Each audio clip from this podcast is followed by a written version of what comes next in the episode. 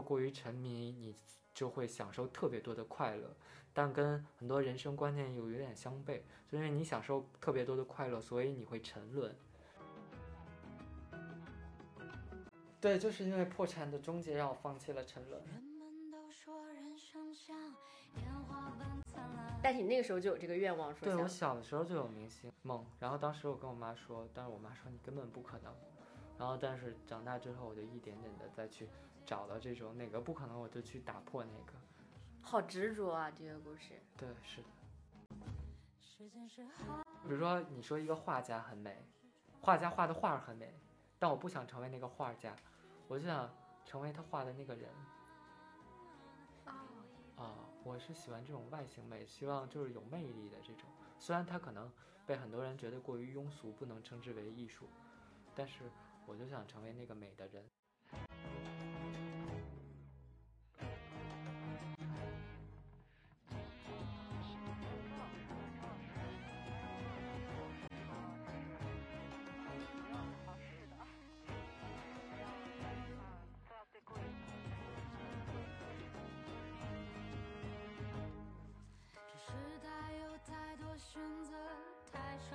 全感。美食榜单、精品片单追不完。哦，有无聊的发着落，麻烦冒上麻烦，保持忙碌，保持忙碌多荒诞。时间是海，欲望是船，哪里才是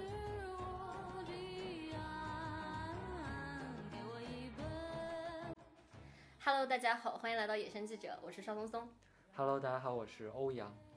今天请到我自如隔壁的舍友，聊一下他大二，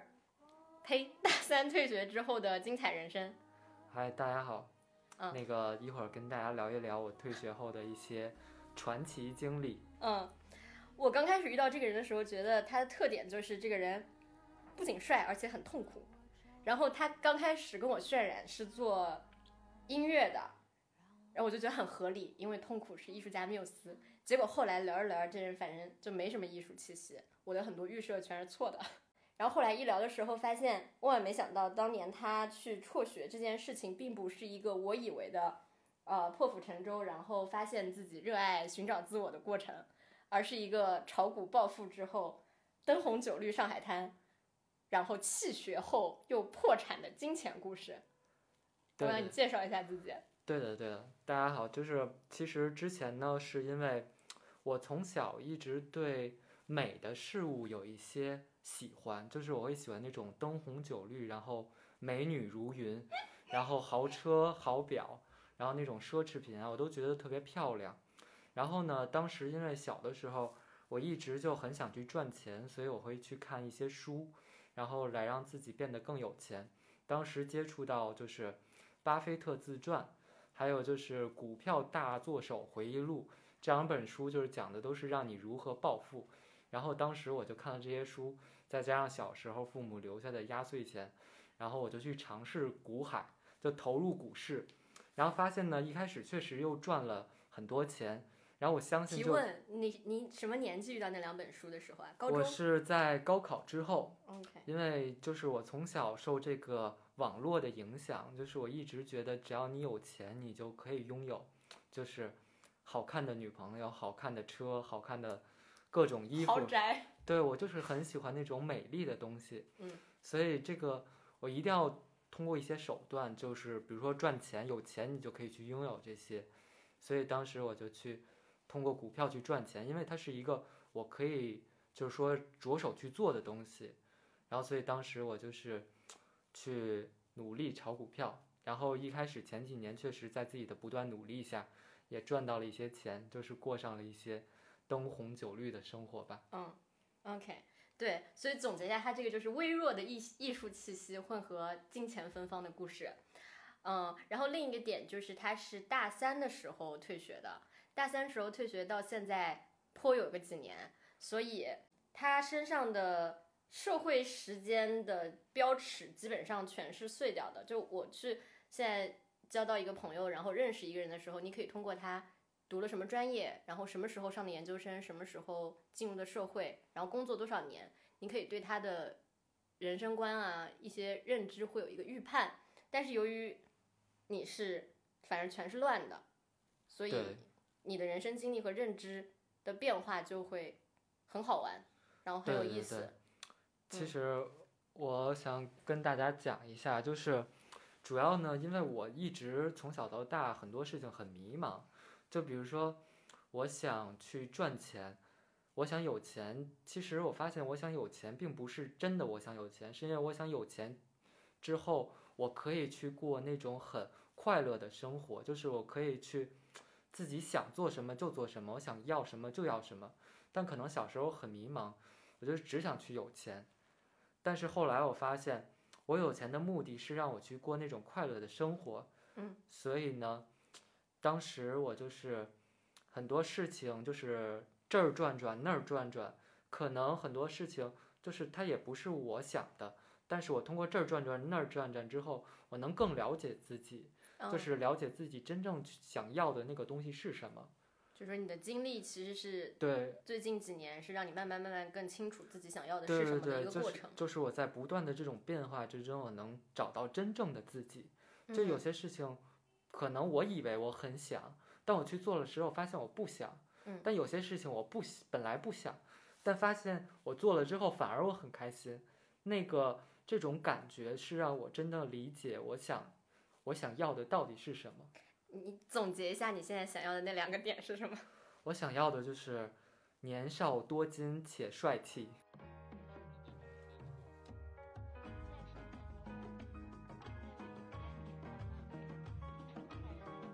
然后我们来说一下他现在的一个专业啊，他是在呃，相当于大三辍学之后经历过若干年，然后现在现在在读导演这个专业。你先说一下你这个专业。我具体就不说我在哪个学校嗯读了，因为这北京某学校。对，北北京某知名学校读这个导演专业是这样的，导演因为它里面有很多美学的东西，就是它是一种让我去得到就是关于美的一些知识，就是怎么去拍这个照片，会让它看起来第一视觉会给别人一种震撼力，还有就是因为学校里有很多好看的小哥哥小姐姐，然后在跟他们接触交往的过程中呢，我也能了解到，就是。美的人都在想什么？啊，对他们或者他们一些生活习惯，还有一些他们的一些，就是一些什么就是乱七八糟的这些社交，让我能明白，就是 乱七八糟的是是如他们是如何从不好看变成好看的。当时因为我有学过艺考，就是艺考它很多东西它都是，其实艺考是一个不断让人从不好看变成好看的过程。哦，真的就是，如果我资质很普通，我去经历艺考，我就能变好看吗？对，因为你不断的和这个可能是很多人暂时无法接受，但我的经验是告诉我是这样的，人是可以从丑小鸭变成白天鹅的，是因为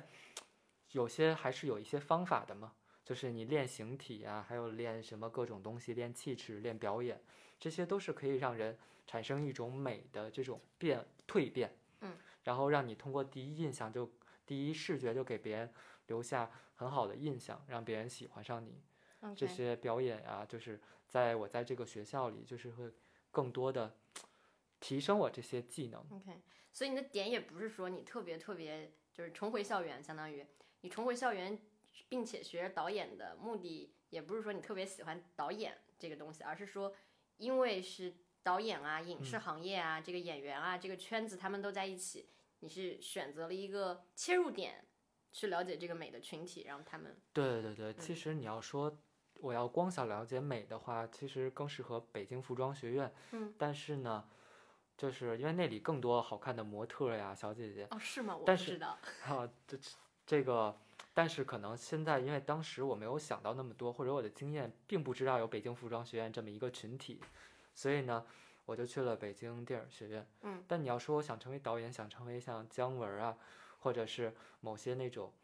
就是感觉特别彪悍，嗯，但很强大，然后可以去拍一部很好电影的人，我并不想成为。你没有那个愿望，我没有那个愿望，我并不想太成为诚实了。我不想成为李安或者是什么，嗯，我就想成为一个帅气且有钱的人。那可能社会地位呀，或者是 太诚实了，我或者是一些荣耀啊这些东西，对我来说其实就并没有那么的重要。OK，那你现在相当于重回校园半年，你现在这啊同学好玩吗？他们都是出于怎么样的目的，然后来学习导演呢？我同学就是每个人就是有一些年纪很大的，就比如说他们就想去拍一部好的电影，然后想获奖，然后想养家糊口，或者是有的就是单纯喜欢电影，他喜欢那种故事啊，或者喜欢这种剧作，他喜欢就里面的一些就是情节设计，他们想写一些小说之类的，就每个人的愿望都不同。嗯嗯然后也有一些就是单纯的为了混一个文凭的，，OK，对。那呃，我的问题是你们这个班里有多少人啊？然后男女比例？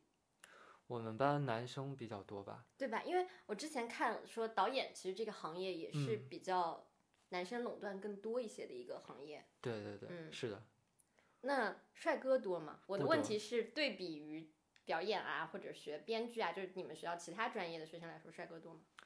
我们学校帅哥很多，美女也很多，但是我们专业很少，所以我为了要达到我的那个可能说目标，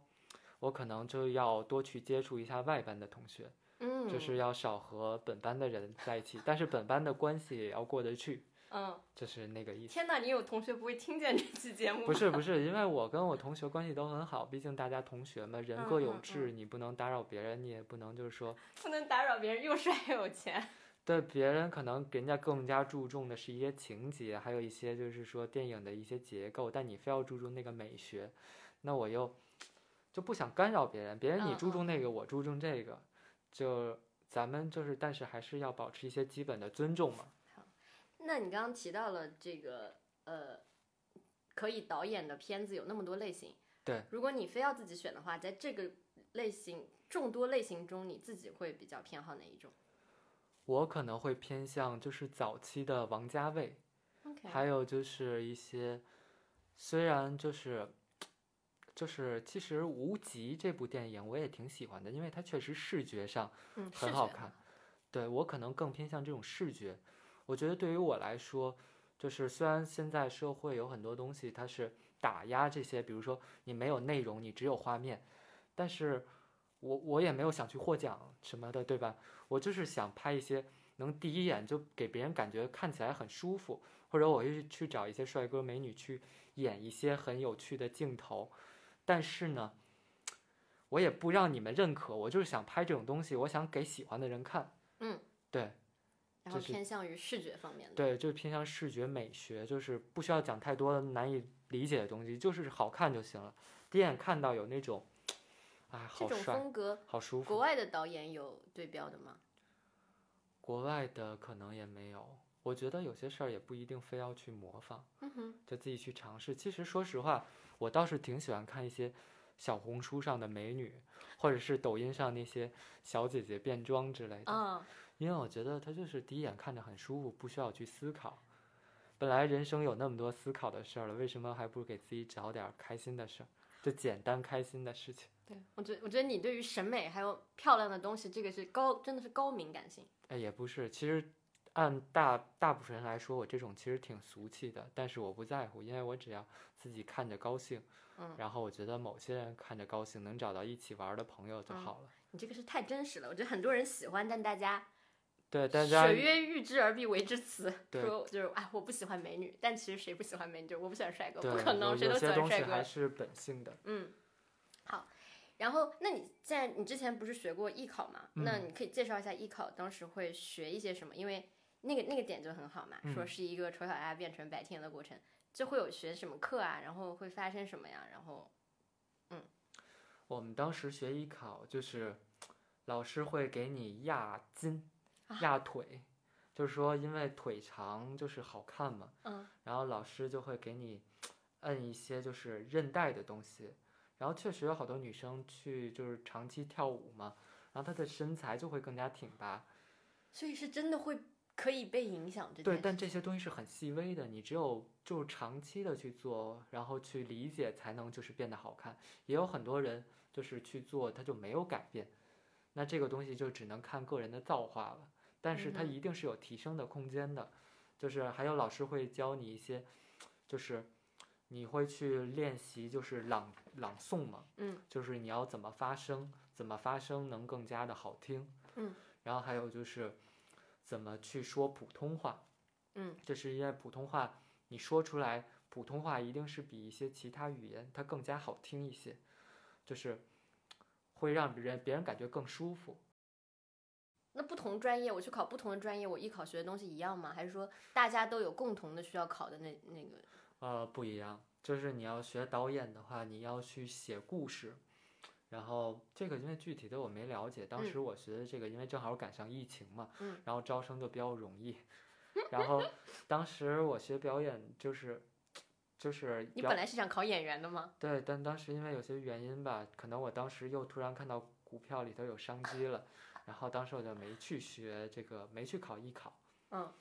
但是呢，你就你学的是表演，至少。对，我学的嗯是表演。就如果理想的话，我还是想成为一个，就是说很帅的人。但是跟现在的传统又有点关系。其实表演的话，它更多的是哦，你不能太抓人眼球。对你要去那个什么，但它至少跟我的一个目标还是很接近的，因嗯为它也有很多关于好看这些东西在。学表演里，你没有你没有学审美的课吗？就是表演它考察什么？身材形表，这我之前了解的。就是你只要让考官喜欢你，他就要你。哦，它变成了一种很感觉方面的对，其实综合的。虽说虽说就是，他说什么星台形形形表，但其实这些东西没有标准。就有的人你哪怕就不学，你就去考，只要你让考官喜欢，就是好看，人家就是讨人喜欢。对别人就会要你。嗯，他是我之前和一个朋友聊过这个问题，就是一些艺术的门类，比如说包括你去画画什么的，它都有很多是有面试这个环节，包括像一些编导啊什么的。对就因为很多艺术或者这个方面的，它没有办法通过一个标化的考卷什么来感出来你这个人有没有这个天赋啊，有没有这个灵气，就是得看你这个人，然后跟你说话，然后来感受你有没有那个东西吧。对对对，确实是这样。那你学了那个表演课之后，你们当时班上同学，你自己现在再回头看，你会觉得有些人看着就更适合走这条路，然后有些人不能吗？啊、我觉得我不太相信这种，因为我觉得人都是可以提升的。有些人虽然现在看着不像，但他如果心里有那种执念的话，他是一定可以不断的去加强。我觉得看这个东西真的是很片面，因为人的本质是无法通过看来看到的。就比如说，你说一个很弱小的人，他说他想成为一个就是世界搏击冠军，嗯那你能扼杀别人的梦想吗？既然别人有那条目标，你说你这么瘦这么矮，你不可能。但是，哦，对我觉得我不太会去看，我会去跟别人聊。就某些人即使有很好的社会资源，就比如说他看起来，我靠家里就是大导演，爸爸大导演，妈妈就是又是什么影星，但是他不想成为这个人，他不想成为大导演。嗯，那跟他聊了聊，发现他并没有这种目标，那我就觉得他并不适合。但嗯相反，很多人他可能又穷，然后又没钱，嗯，然后又很怎么着怎么着，然后但是我觉得他有这种信念，他虽然现在看起来什么都不能称之为导演，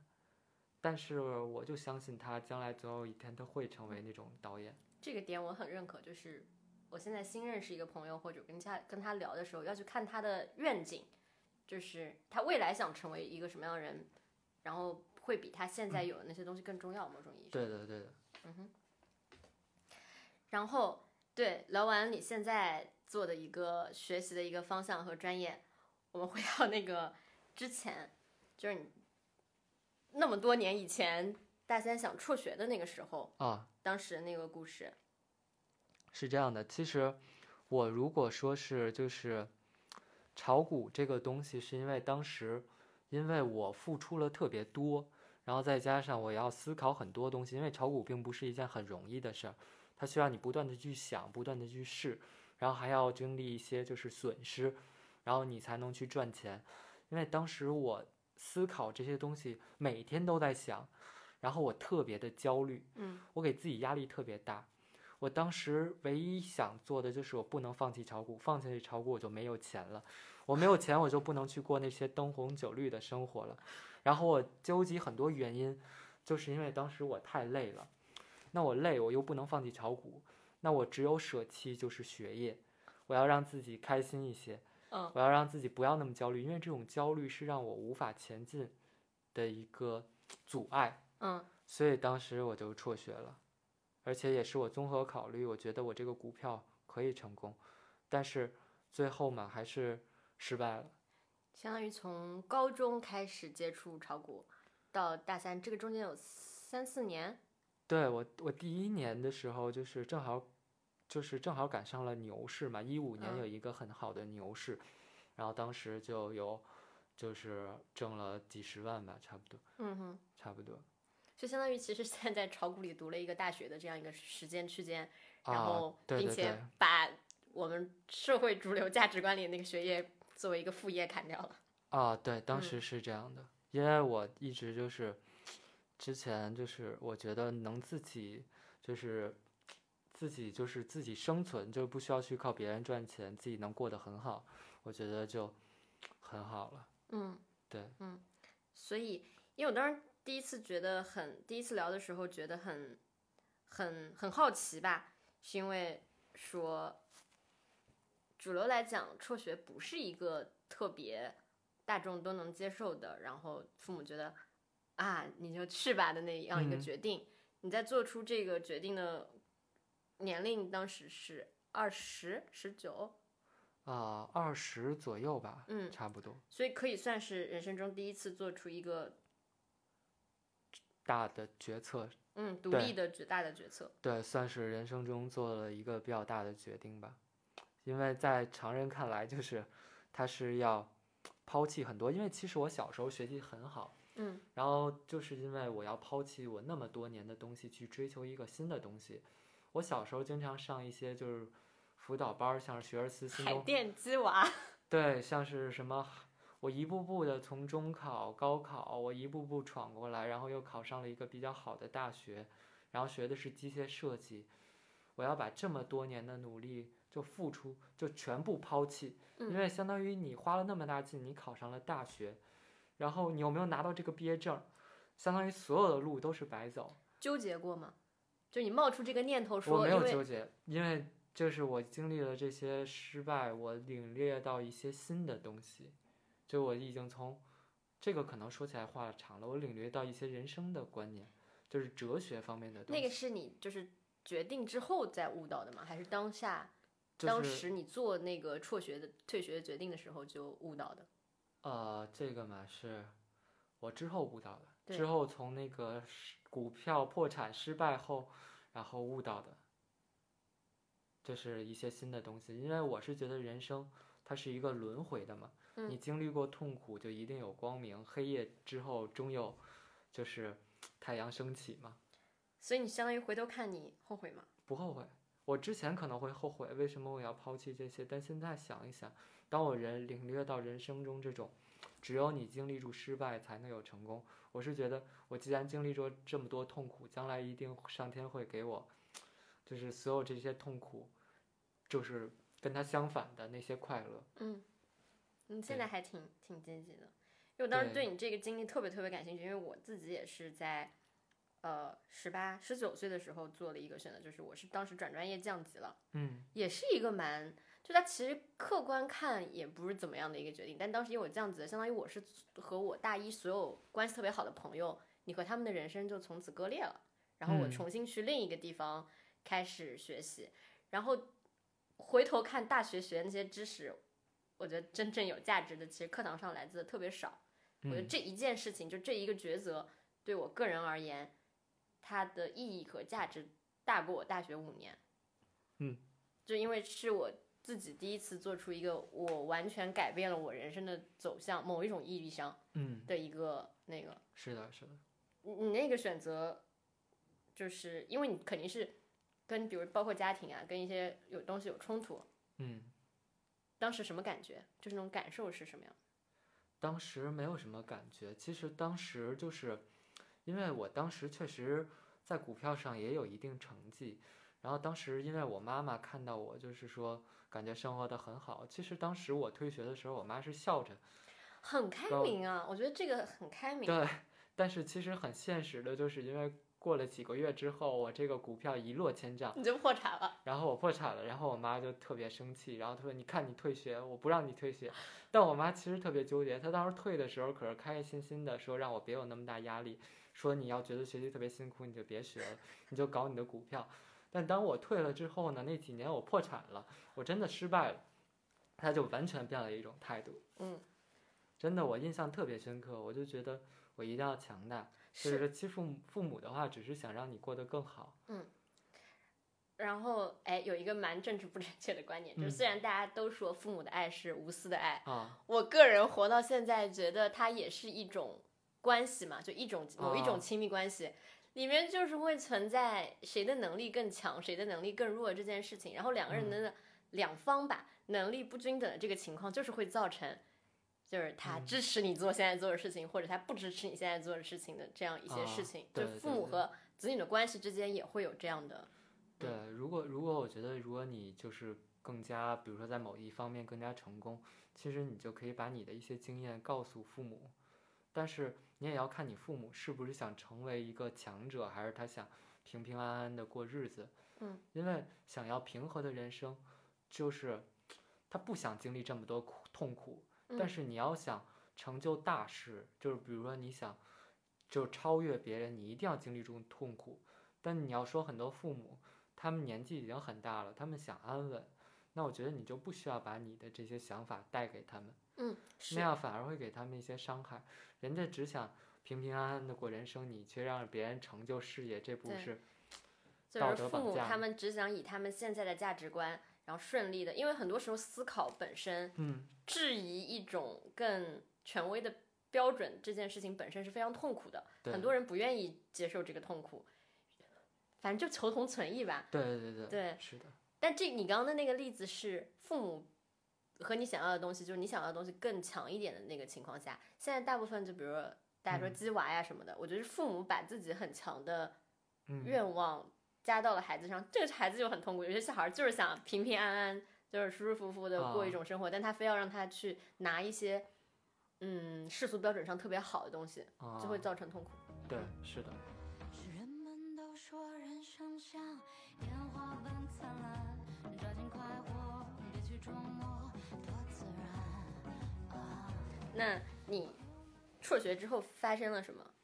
因为到现在也有这么几年嘛，其实就相当于，其实从某种意义上来说，你那个时候可以算进入社会了嘛？就从那个可以可以。算是很算是进入社会了。就是其实当时辍学之后，我不是又在一个就是操盘手的基地和一些职业股民一起炒股票，提问什么是啊操盘手的基地？就是那种一群职业股民，然后有就是比如说下海挣钱，然后赚钱，然后或者是卖衣服赚钱，他们自己创业，但是他们之后不做那个事业，他就要炒股票，所以就通过股票投机市场去赚钱的那群人，然后聚集在一起你们天天能见到像工作一样啊，对，天天去一个就是，WeWork 这样的共共创的地方之类的。对对对，就在上海，上海挺多这种职业股民的，我但是后不知道，科普一下。呃这个就不科普了，因为这个东西我是觉得现在金融市场可能没有那么好了，OK，就是大家没有人愿意往里投钱了，嗯，而且现在我有其他方式去赚钱，就是我不想通过股票了，因为嗯这个点真的很难得，因为可能我了解的不多吧。嗯一般情况下不是说就一个人炒股就是很难去戒掉这件事情。嗯，你其实也就这么几年功夫你就出来了，就你目前也没有再继续炒股，对吧？对我就没有在某种意义上就是出来了，还出的挺快的，怎么怎么就啊想通了？没没有没有很快，其实我自己想已经是感觉是很长时间了，我这么好几年了已经，因为就是因为其实你为什么失败，是因为它有一种焦虑在，那种焦虑是让你就是没有办法就是理性考虑、理性去分析市场、去分析那些东西。我觉得这种焦虑的产生一定是其中某些地方出了差错。然后当时我为了缓解这些焦虑，我就去让你自己开心，然后开心的时候我就去会去学音乐，然后学表演，然后去找漂亮的小姐姐喝酒。那，相当于是首先前提是因为你炒股其实虽然没有完破产了吗？那时候对对对，已经破产了。我是将近破产，然后最后那些钱，我觉得我不能再扔里头了，要不扔里头我太亏了。嗯所以当时我去国外玩了一趟，然嗯后就和小姐姐，啊，前那么好玩。和一个之前和一个网红小姐姐一块儿嗯去的，就是我一直没有追到手的一个小姐。网红小姐姐跟现实中真的像网红小姐姐的照片里那么漂亮吗？她真的就是特别好看，就是天蝎座，然后又性感，然后又特别的，就她又特别拼，所以其实在我之前就对她好奇，嗯就说一个她凭什么这么好看？然后后来才发现，像她这种人其实也是背后经历住，就是她可以为了美貌牺牲所有，就是他可以比如说要种一个鼻子，他可以一个人做手术，就嗯下狠心的一个人跑去一个地方待一段时间。很令人害怕，其实。对对对，而且他其实是从小生活也不算很好，嗯并不是从一个其他偏远的地方，然后就是为了在上海定居，然后一步步的，就是这样。其实背后是一个很拼搏的故事。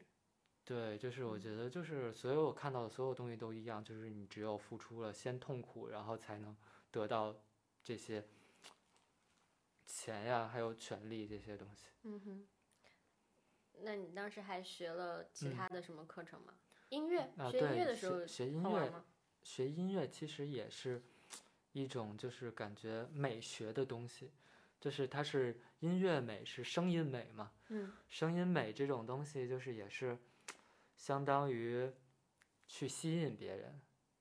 就是比如说唱歌好听，那也能得到别人喜欢，对吧？嗯。它也是一种魅力，这其实哦就是提升魅力嘛。当所以你当时报的那些课程都是跟提升魅力这件事啊情相关的，对对对可以这么说，对吧？对对对还有什么音乐表演也是那个时候学的，啊，对表演也是。还有吗？还有就是我想想啊，嗯，还有就没了吧？我觉得声音和外在两个东西已经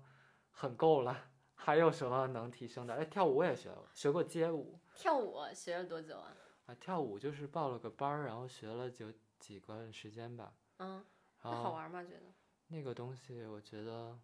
就人精力有限嘛，不可能每个都学，所以后嗯来就没有去学跳舞。就因为我更喜欢声音和外在，我觉得跳舞这些东西，嗯就就是可能在第三位吧。嗯，我第一位，第三，第第一位一位是好看，第一位是外形，嗯第二位是声音，第三位才是这种跳舞啊这些东西，可能是一些肢体的东西。，OK。OK，因为你之前也跟我说过，其实你在这个中间还工作了一年，那个啊工作是指哪一段儿啊？工作其实当时我是去了一家影视公司，然后做那个就是做那个就是找项目的，就有点像是市场公关。嗯然后就是你出去认识有钱人，然后让他们去有闲钱去投资我们公司电影儿，然后相当于每年给你多少回报这样。啊，那公司会给我资源让我去认识有钱人吗？还是就得靠你个人魅力自己去闯那些圈子啊？就是这得看你的小组，像我们那个小组里头，就是他们因为好多富二代嘛，家里嗯又有钱，然后又得找个事儿干，嗯也不能天天在家待着。就来了影视公司，还有帅哥美女，哇，好划算。但但是这个这个东西就是它底薪特别少，而且也就两三个月。嗯，然后如果你没有业绩，比如说你没有抓到这个钱，金主拜拜。对，那那你就不给你钱了，你可以在这儿待着，但就不给你这个底薪了。然后当时就也是认识社会一种途径，而且当时我确实是，我破产了之后，其实真的特别感谢我父母，就是说他们让我在家待了一年，我也不可能老吃他们的，嗯就我得去出去赚钱呀，然后嗯，也会去体验这种没有学历好不好找工作，然后确实不太好找工作，你当时想找什么样类型？你是尝试过我就找想找一个一个月挣三千块钱，然后那三千块钱能攒着，然后让在我再把股票里面这些事情想明白，然后那个时候还没有完全走出股票，对那个股海沉浮。其实我当时炒股票，后来明白了，他就是想赚钱，嗯这这个目的是钱。你可以通过炒股票赚钱，但现在的话，我也可以通过别的手段去赚钱。嗯，就是所以就是对，它的本质是想要钱，而不是就炒股，它只是一种手段。但你发现别的手段之后，嗯它就可以被替代。对的对的。那还有其他什么工作吗？就是试过别的东西吗？啊，其他的工作就是有些啊医美，当时我也去医美，因为我不说了嘛，当时我其实还是想就是好看变好看，变到那种魅力，就是一撩别人一个准嗯，那种，就不需要说话，你站那儿，别人就会有别人扑就是有。有这个情况吗？现有在有就是你就站那儿，然后就有人扑上来。还是挺多的。之前就是在成都，因为后来在这个公司之后，我去了成都，然后因为成都那边有很多搞美学的嘛，然后当时我也很喜欢那种说唱音乐，就是因为我觉得这些东西很吸引我，它就是那种你只要站那儿散发魅力，别人就会追着你，你不需要说太多，你不需要去对别人嘘寒问暖，你只要站在那儿散发魅力，然后别人就会追着你。你你是扮演那个说唱歌手吗？啊、不是我自己也会写歌嘛，哦，就是我想成为这样的人，就是你只要站在那儿散发魅力，别人就会一堆人追着你的这种。哎哎，我现在觉得这个这可能是那个成为大明星的某一种愿望，它的背后可能就是说，啊不是有人说想站在舞台上啊，然后就是啊大家这个鼓掌啊、欢呼，就其实是有这种类型的欲望本身存在。对，但是但是我是这样想的，我是不想得到那么多人的认可，但是我一定要有这种魅力，我可以不去招惹我，但是我一定要拥有这种魅力。对，就是用不用这个技能，我可以选择开启或关闭，但是我得有这个东西。对对对，是的。嗯医美那个是做销售吗？啊，对我去医美那个也是，就是因为成都真的好看的小姐姐特别多，真的吗？比北京多？我觉得比北京多，她们都是那种特别性感，然后又特别白，然后就是特别 好看。对，就是很好看。我个人觉得就是嗯湖南、四川确实真的出美女，对，但但他们可能就是不出省。啊、也也不是，就是就是那种，可能是凡人比较能理解。就是说，比如说有些美它很高贵，但是我喜欢那种感觉妖艳的美，就是比如说举个例子，就抖音上的那种感觉。就是你知道吗？我喜比如说或者说是，啊、我喜欢妖艳的美，就是那种性感的美，但是高贵的美我也喜欢，但是相对不是你的 type，其实。对，但我相对来说我更喜欢那种性感的美。对，因为其实我还蛮相信每个人的审美口味是固定的，就是我能欣赏的品类有很多，可能一个人最喜欢的那个类型是固定的。啊，但我也不确定啊，只是我现在这个阶段喜嗯欢这种。嗯嗯嗯但是你要说美，肯定好看的美大家都喜欢。对，对它其实只是你跟我说美里头，我分了好种类型。现在这阶段我更喜欢那种性感的美，OK，然后当时也是，然后或者那种暴力美学我也喜欢，就是说有的那种男生啊，但我不是双性啊，我是直男，但我可以欣赏。就是我会喜欢那种感觉肌肉特别强壮，然后身材比例线条又特别好的那种，我也会看着，就是感觉很好看，很舒服看的。嗯，对因为女生很少能练出就那种感觉，就是她可能是刚好这种类型的美被对。这种类型的男生所拥有了，所以就是嗯，对对对，但其实我也不是说把美提升到多高的境界，我就觉得美是一个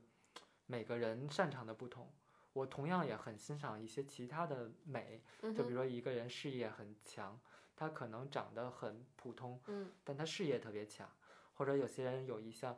就是独门绝技，然后一技之长。我觉得在某方面做到很厉害的人都很强就这但你这个其实是把美的定义拓宽了，对吧？啊！对对对，对，抬上去就美。真的不是外形的，但我自己可能更关注外形美，但某些人他就是。嗯，比如说事业特别有成，然后或嗯者是某方面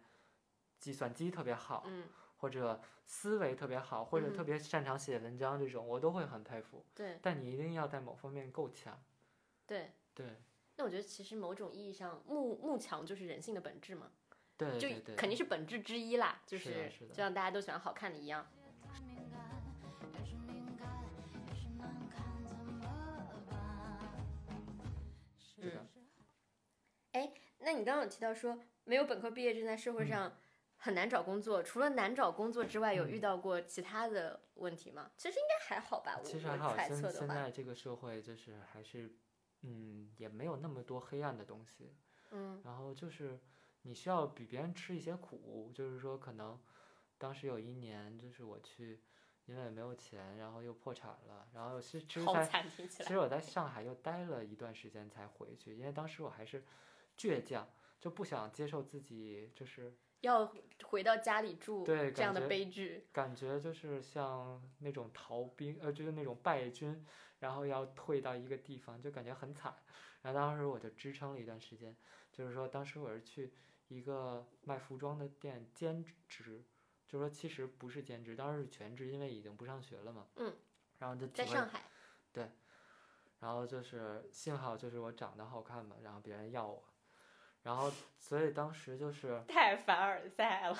不是，但是真的这就是一个社会生存，可能当时我什么都没有，就只剩下了之前还残留下的一点点皮囊。皮囊 对，就然后我要生存破，产的只剩皮囊。对我就只有生存嘛，至少我这个东西还还有，那我其他东西也没有，然后我就去买衣服，然后也体会到了真的是，你要付出很多体力活儿，然后你还要去别，你明明不喜欢这个顾客，你要对他笑脸相迎，然后因为要让他买衣服，你是有业绩要求的，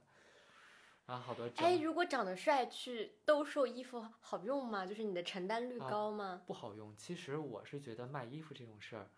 我现在感觉啊，是你只要态度好就行。你长得好看这是其次，就算你长得好看，但你特别拽，别人也不会买。就是可能，但是你性格特别好，但是呢，就是特别善善解人意。嗯，然后而且服装销售这东西，它有的东西并不是看外表的，它是有很多技巧的。你分辨顾客呀，一些你觉得哪些人会买，然后有些人就试了半天他不买。嗯，对，时间是海，欲望是船，哪里才是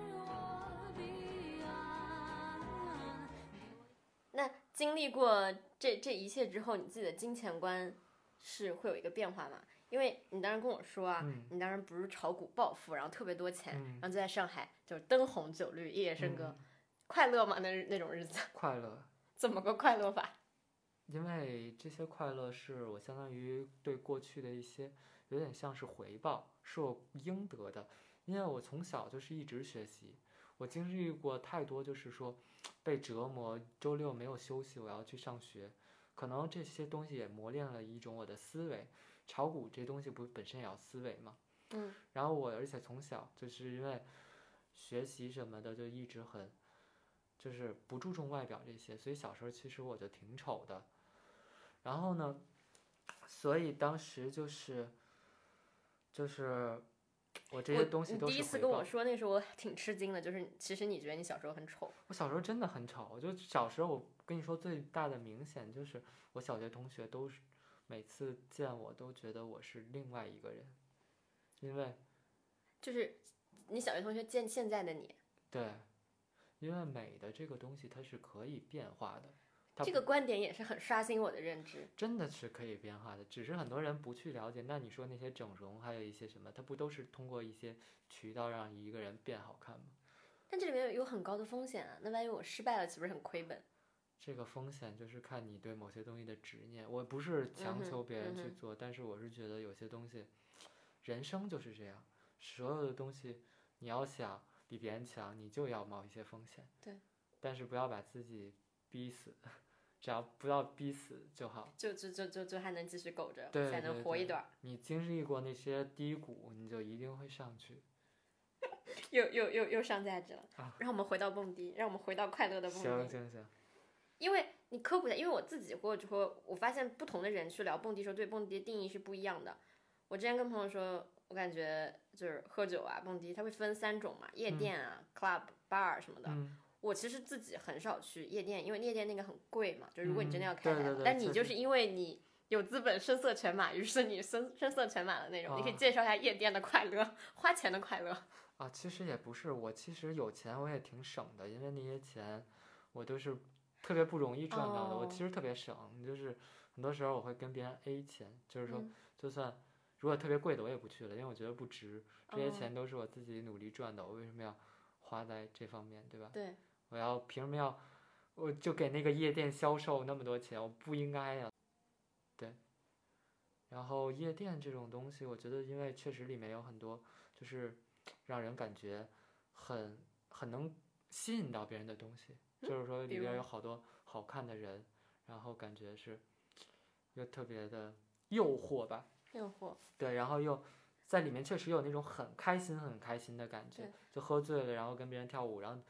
啊好爽，其实还我个人觉得还蛮适合年轻人去挥洒荷尔蒙的。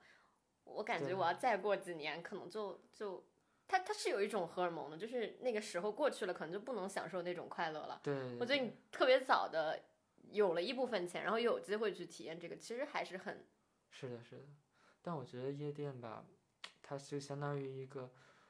就是你如果过于沉迷，你就会享受特别多的快乐，但跟很多人生观念有有点相悖，就因为你享受特别多的快乐，所以你会沉沦，然后因为你会变得很弱。你当时有感觉到那种沉沦的感觉吗？我当时因为特别焦虑，我缓解的唯一办法就是让自己快乐，所以当时我去，但去多了之后我就沉沦了。然后当时算是一个经验吧，所以很多东西虽然我也爱去，但我一定要控制好自己。沉沦的感受是一种什么样的感受？就是你不断的去在追求快乐，什么让自己开心就好。只要然后你就会不断地去蹦迪。如果如果当时去夜店是一种快乐，你就会不断的去，不断的去。对我就会不断的去找快乐，只要能让我开心就好，因为我太焦虑了。那最后的那种感觉，为什么让你就是说不没钱了想这样？没钱了，还是因为、哦还是因为现实的很多打击，让你意识到了，就是说你，因为像很多人，比如说有的东西觉得快乐多了，那你现实已经造成很多影响了。你光追求快乐，但你忽视了现实这些底层的基础，嗯，那你就就没有办法继续沉沦了。对这这现实很快的就会打击你，因为你像人他在追求快乐，那就比如说古代，就是说有些人你追求快乐，那你一直在享乐，那你这个国家就会被侵略，嗯哼，对吧？因为这么这么深刻。因为深因为人强大的原因是痛苦，是磨难，让一个国家让一个就是人变强大。但是呢，你强大之后，你去享受快乐，那你就会不断变弱嘛。这个是这好像确实很像历史里那些这说的。是对，这是一个嗯嗯嗯本质，我觉得。嗯哼。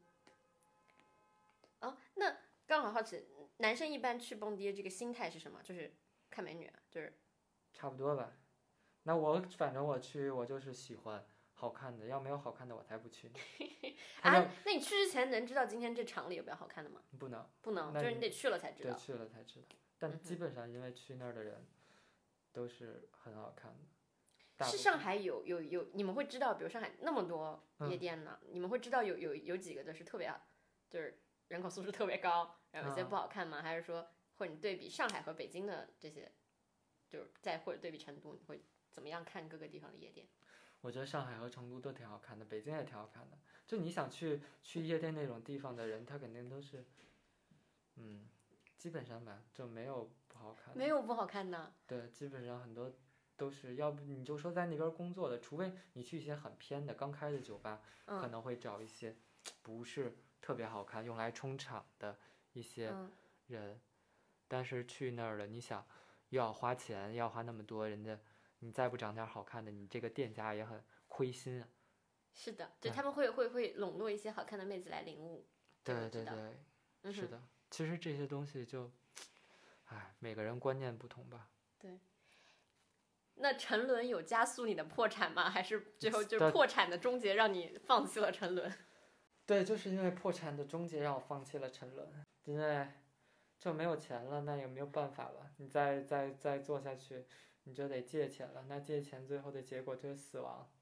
然后要不就是，而且当时是因为我想到了家里人，我不想连累我家里人。嗯，虽然你的沉沦挺有底线的，不是很多人沉沦之后就借钱啊什么的，对你可能还是在那个地方就触底了，然后就走上了另外的道路。对是的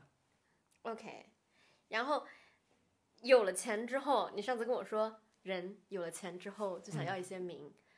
这句话有另一个朋友一模一样跟我说过。然后前段时间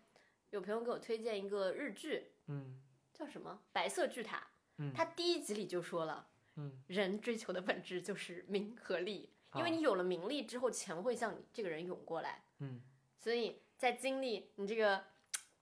整个过程之后，你的这个名利观有什么变化吗？啊，其实名也算是一种，名也算是一种快乐吧。哦，我觉得因为你被所有人仰慕着，你确实会有那种自豪感。嗯，但其实现在我不太想得到这种自豪感，我想把更多的精力花费在别的上面。我觉得有些东西是一种虚荣，可能这个名利对我来说是一种虚荣的东西。我觉得我不需要那么多人喜欢，只要我喜欢的人喜欢我就够了。嗯，所以其实像过去呀、可能我想，比如说赚钱之后想想包装自己成为一个网红，或者是成为一个小明星这种。什么时候的事？就是你刚就是当时赚上，对，你退学了吗？呃，当时没有，当时还有很有钱的时候，当时我也去学过一些其他的这些乱七八糟成名这些东西，我说自己投资自己，然后哦让，购自己投资把自己弄火。对，把我弄火。但后来我现在再回想过去，其实当时我的目的吧，是为了接触那个圈子，接触更多好看的人，然后你的目的真的很纯粹。对，但是我不了解，其实我现在才能给你道明白，我这嗯个、才能把我这些所有的原因找到一个点串起来。但之前的话就真的，就是行为已经先决定了，就是我想做这个事情，你非要问我为什么，我也不一定清楚我之。前根本不知道为什么，我只能是这么做。嗯但你做了想去把自己捧红的这件事情，对，好玩吗？这个过程？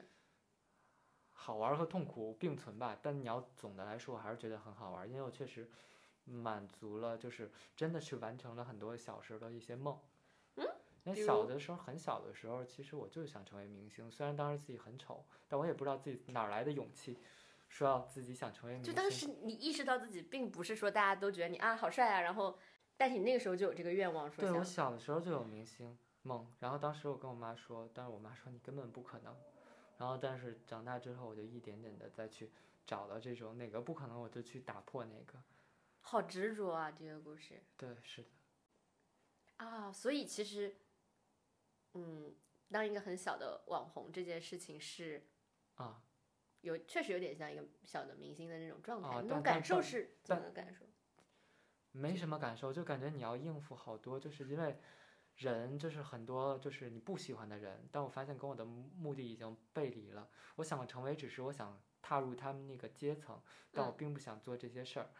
我只是想拥有美貌，但我并不想用美貌去招别人的喜欢。啊我这样招到自己喜欢的人就够了。啊，我并不想招到更多其他人的喜欢。就网红需要照顾很多很很大的一个受众的一个，对对对，是的。那会有人来要你的微信啊、私信啊这样子，想跟你聊天吗？会，那我也是挑选的，就有些人我喜欢，我就跟他，那就怎么看一下对方的头像好不好看，然后是美女我就加不。是，就是感觉，不是跟跟外表没有关系，就是感觉。很多人，就是他虽然打扮很普通，但是你就感觉喜欢他，跟外表完全没有关系。有些人长得很好看，但我不喜欢，但是感觉不对对，，OK，就真的跟外表一点，关系终于都没有扯到一些跟艺术有关，就是这个东西感觉不对。对对对，因为最开始你跟我说你是搞音乐的嘛，嗯所以我就自然的把你理解成搞艺术的。嗯然后你之前也跟我说过你对艺术感兴趣，所以我其实理解的一直比较狭隘。嗯，当因为我的背景那个设计背景，我就会我理解到艺术的时候，我会第一反应想到画画呀，然后一些啊你能想到的传统的什么雕塑啊、版画啊，就是就那种方向，什么当代艺术啊那个方面的艺术。当时你你试图跟我表达艺术的时候，其实你是想描述炒股的那件事情，然后那种啊感觉有点像，嗯，其实不是吧，就是感觉艺术这个东西，艺术分很多种，我就喜欢外形美。比如说，你说一个画家很美，画家画的画很美，但我不想成为那个画家，我就想成为他画的那个人哦，啊。我是喜欢这种外形美，希望就是有魅力的这种。虽然它可能被很多人觉得过于庸俗，不能称之为艺术，但是我就想成为那个美的人。哦，你这个比方很好，因为我自信自己悟，我就觉得啊我想成为创造某一种，比如美也好，一种东西的人，我想成为那个创造者。然后你就是还蛮明确的，你想成啊为那个美本身，就对对对出来的那个效果那个东西。对对对，当然这只是一种理想，现实有的东西它确实不是那么容易，不是你想就得就能成。嗯，那你现在还会觉得，比如说炒股，你有就是大量买进那一瞬间那种嗯感觉，你会还是会把它形容成艺术吗？哦，那个东西吧，那个东西它就是为了赚钱嘛，赚钱你赚多了就是，怎么跟你说呢？就是炒股你炒多了，你自然会有一种感觉，你知道哪个哪个就是大量的磨练嘛，你嗯知道怎么买，它能赚钱。但我但我这些感觉最后证明是错的，因为毕竟我破产了嘛。OK，所以就是一种虚幻的潜意识的感受。对对对，因为当时我的焦虑很焦虑，很焦虑的时候，那时候做出来的一些下意识的举动，肯定都是错的。那你现在如果用现在的理解去定义嗯一下，你觉得你理解的艺术是什么？我理解的艺术其实就是觉得，啊，我理解的艺术觉得是艺术和自由比较挂钩吧，就是一个人在有限的范围内，在不伤害别人，在在满足这种对等的这种互相交换的条件下，你做出自己的贡献，然后你不伤害别人，你去完成自己的理想，去实现自己心中的那个梦想，这个就是艺术。它是为了让人生就是更加美满，嗯，就是你的梦想。其实我觉得艺术就等于自由与梦想吧。我我会觉得艺术是，嗯，自我表达。自我表达，嗯，就每个人用自己的方嗯式、，对对对，就比如说你你选了这个美的途径，然后有些人可能选择影视那个途径，去表达自己觉得好的或者那种东西。嗯，所以你现在回头看，你觉得那个大学或者当时那种制度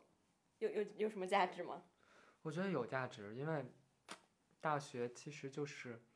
一个途径，让你去更好的去在社会中生存嘛。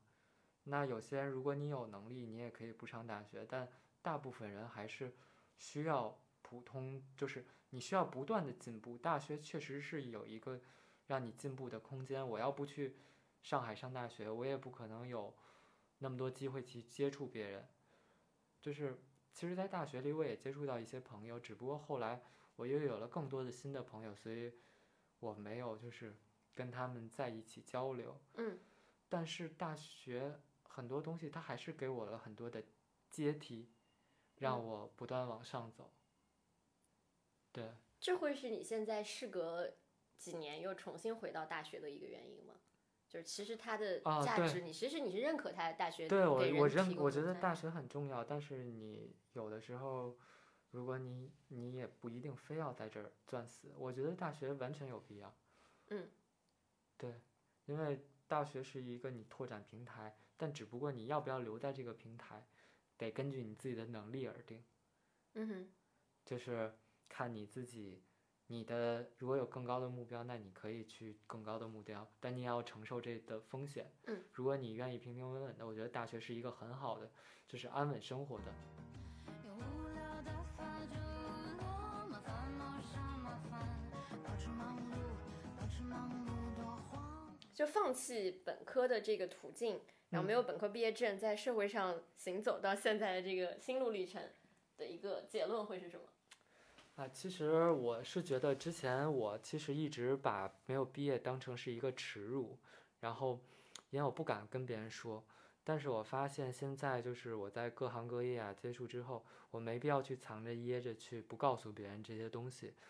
因为其实大部分人他的想法已经越来越开明，每个人可能也有一样的痛苦。我觉得，就像我身边很多人，他也有很多次想辍学，嗯，就是大家想法其实都类。似的，然后你在那个时间点有大家想渴望自由嘛，你感觉到受禁锢，你就可能会有这种想法。我就是想把自己的一些经历分享，就是这反正是很多东西都是我实际的一些经验，我也没有夸张或者怎么样，就是我是觉得，嗯，没有比本科毕业证确实就是不好不好找工作，极其不好找工作。就是你在 Boss 或者什么上面你发简历，别人就问你要，那你就是没有。像我之前找工作也是，就不好找，你只能去做一些很，就是很体力的活动。就你要不要去当给别人当服务员，或者去做一些就是 前台呀，嗯或者是就是像像一些可能别人兼职就是卖衣服或者什么地方，嗯，就只能干这个，这是现实。然后看你能不能经受住这种苦难。如果你说你真能经受住这种，嗯，那我觉得你你要想好了，因为你有的东西失败了，你就只能去做这个。就是这是你经历之后的一个感受嘛，但很很很有意思，就是我之前问你，你觉得那个选择后悔吗？你嗯又非常坚定的说不后悔。嗯，那这个两者之间，不冲突。我觉得你你很多牛牛比较厉害的人，他其实也有很多这种底层工作的经验，因为这些是看别人看起来，就是可能很多人会觉得很不好或者比较卑微的工嗯作，但是因为他经历过这种痛苦，所以他一定将来能跳得更高。嗯因为很多人看似可能衣食无忧，但他实际上他很多力量是虚的，他都嗯是被别人架起来的。嗯但是像那种能在底层工作，一点点卑微，然后吃尽这种底层磨难的人，他走上去一定会走得更高。嗯，对，所以我也自己一直觉得，就后不后悔，很多时候我做一个选择，很多人会问你后不后悔。我觉得后不后悔这个问题就是一个悖论，因为你在当时那个时间点再来一次，还是会做那样的选择。嗯，而且一个人如果跟你说他现在此刻很后悔，嗯说明他后面的路走得不够好，或者说他此刻嗯很虚弱。嗯所以其实我个人觉得，真正重要的事情都是发生在你做出那个决策之后，是你做完一个决策之后，你又做了一些其他的什么事情，嗯而不是那个决策本身说就是会导致你人生啊更好了或者更坏了。嗯就很多时候大家都是反推说，因为那个人那个时候做了一个决策，所以他的人生什么飞黄腾达也好，就是一落千丈也好，嗯。但其实都是之后发生的事情，那个东西本身不会造成决定性的影响。对对对，嗯。嗯，你现在会觉得没有什么白走的路，对，我觉得人生没有白走的路，因为就是一就像很多自然也是这样，就是你知道，嗯，很多事情它越看起来伟大，就是或者是什么，你说咱们的就是国家也是经历过那么多磨难，它才能强大，都是因为就是有很多的东西能包容、能忍受、能就是能在一些就是走偏之后还能纠正回来，这样一个曲曲折折的东西，它才能更加强大。所以我是觉得人生不管弯路还是撞墙头，撞撞撞墙，嗯，你只要还能活下去，你就会变得，你还就还是要一直往前走。嗯，有点像一个就是螺旋上升一个东西，它可能是会，往复一点，就你可能状态又不好了，状态又好了，状态又不好，状态又不好，但最后就是会，对，但我是觉得这样的人，就是以经验来说，也一定比那个就是一直着上去的人更强。这个强是指，就是这只能看时间来应验，这就需要时间来应验。嗯但是我是相信，反正不管怎么样，你还是要付出才有回报。哇好正啊，这个三观。嗯，对，反正我我个我自己也是学了很多，就我走的弯路挺多的，做各种乱七八糟的哦事情。最最后我觉得嗯对我生活比较有帮助，或者我现在在做的事情，都是当时觉得是瞎玩儿的东西，嗯就那种乱七八糟的东西，最后都成为了对它的有用程度比大家觉得那时候肯定有用的东西更有用。对，嗯就很多事情你还是尽人事听天命吧。但你要不付出的话，就一点就是有些事情虽然可能概率只有百分之一，但你一点都不做的话，可能就百概率就是零。但是你要付出的话，它可能就算能提高零点零一，你也要去付出，因嗯为成功率就会更高一点。嗯，好呀。所以退学那么几年，你有什么当想对当时嗯，决定退学的自己说的话吗？没有，我觉得就是勇敢去做就行了。我真的，就什么都不用说，就该干嘛干嘛，就是还是按照自己的想法去做。因为你就如果当时我成功了，反而可能不会像现在这样。就是我觉得没有后悔。现在要是有一个大三的学生，他特别想退学，嗯，你有什么想对他说的话我？觉得看他自己吧。嗯你要觉得，就像我跟你说了，就退学的一些风险，还有就是你别伤害家里人的一些心情，就不要伤害家里人。家里人要是很痛苦的话，你要考虑。然后最后都决定了这些风险，你能承受。你能承受就是说，像是一些底层的工作呀，还有家里人就是能接受啊。那你就去，你要想干什么就干，其他的东西就没有什么建议。我觉得哪个都不能说是更好。嗯，好呀，你最后有什么想说的话吗？差不多了，没有，就是要勇敢的去前进。就就没有。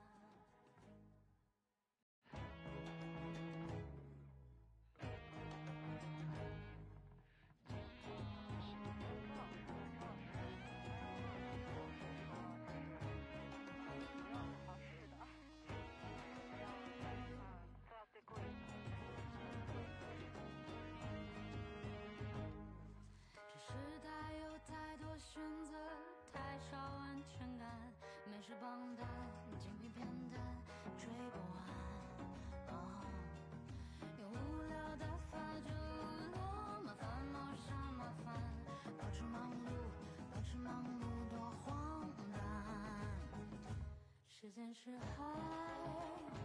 欲望是船。